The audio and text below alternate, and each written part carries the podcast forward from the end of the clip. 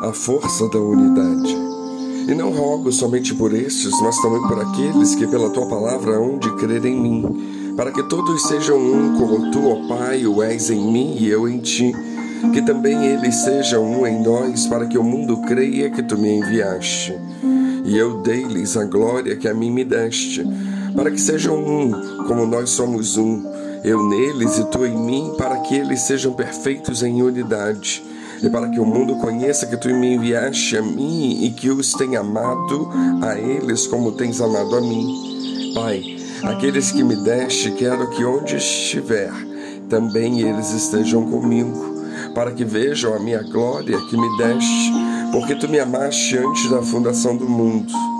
Pai justo, o mundo não te conheceu, mas eu te conheci e estes conheceram que tu me enviaste a mim, e eu lhes fiz conhecer o meu nome e lhe farei conhecer mais, para que o amor com que me tens amado esteja neles e eu neles esteja. João 17, 20 a 26. Esta é a mais longa oração de Jesus registrada na Bíblia. Uma oração feita após uma triste revelação para os discípulos, a volta de Jesus ao Pai e a dispersão dos discípulos.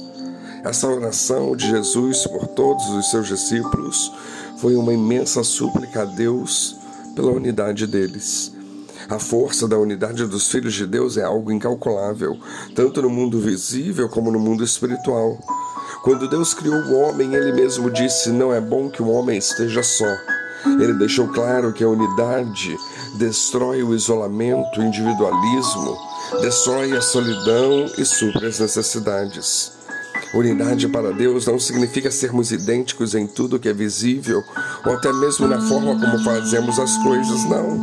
Também não significa que pertencemos à mesma igreja local, denominação evangélica, raça ou classe social, não. Também não significa acreditarmos 100% em tudo que o outro acredita, não. E nem sempre fazer ou acreditar nas mesmas coisas significa que há unidade. Ser um para Deus tem a ver com prioritariamente com a natureza interior daqueles que se dizem um. É antes de tudo ser semelhantes na essência e na natureza daquele que produz a verdadeira unidade, Jesus Cristo.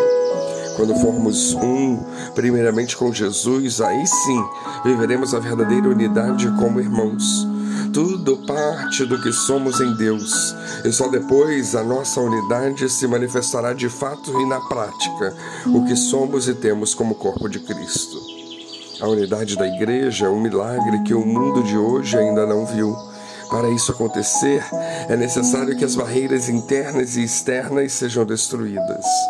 É fundamental entender o que o apóstolo Paulo disse aos Gálatas: Não há judeu nem grego, escravo nem livre, nem homem nem mulher, pois todos são um em Cristo. Gálatas 3:28.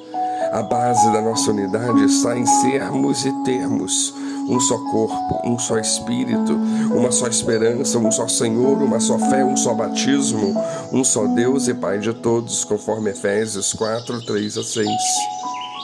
Como igreja, então, quando podemos dizer que somos um?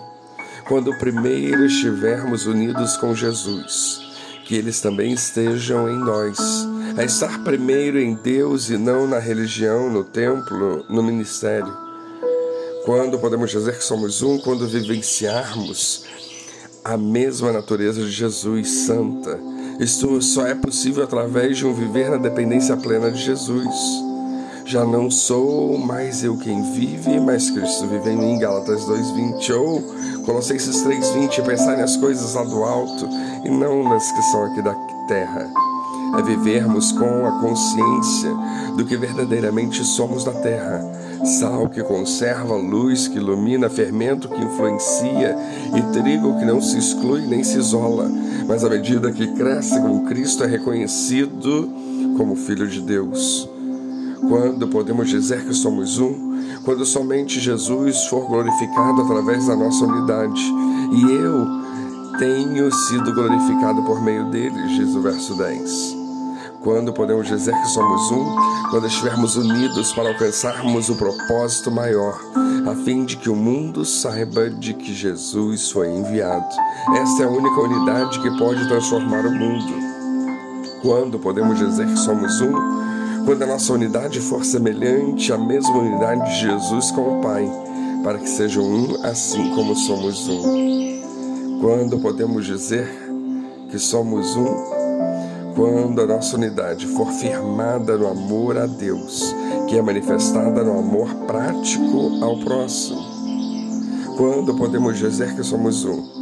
Quando o reflexo da unidade dos filhos de Deus no mundo evidencia tão somente o perfeito projeto de Deus para a sua igreja e para o mundo que é a comunhão plena da criatura com o Criador, produzindo intimidade e relacionamento paternal, que é a vida eterna e abundante para todos os homens, que é a vida comunitária que prevalece a prática do amor sincero, igualdade de direitos e deveres, proteção e segurança, cura e libertação, força triplicada para vencer as lutas da vida, alívio e descanso.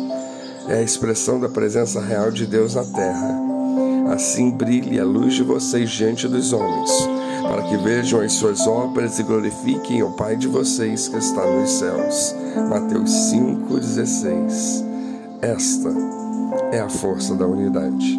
Que Deus nos abençoe.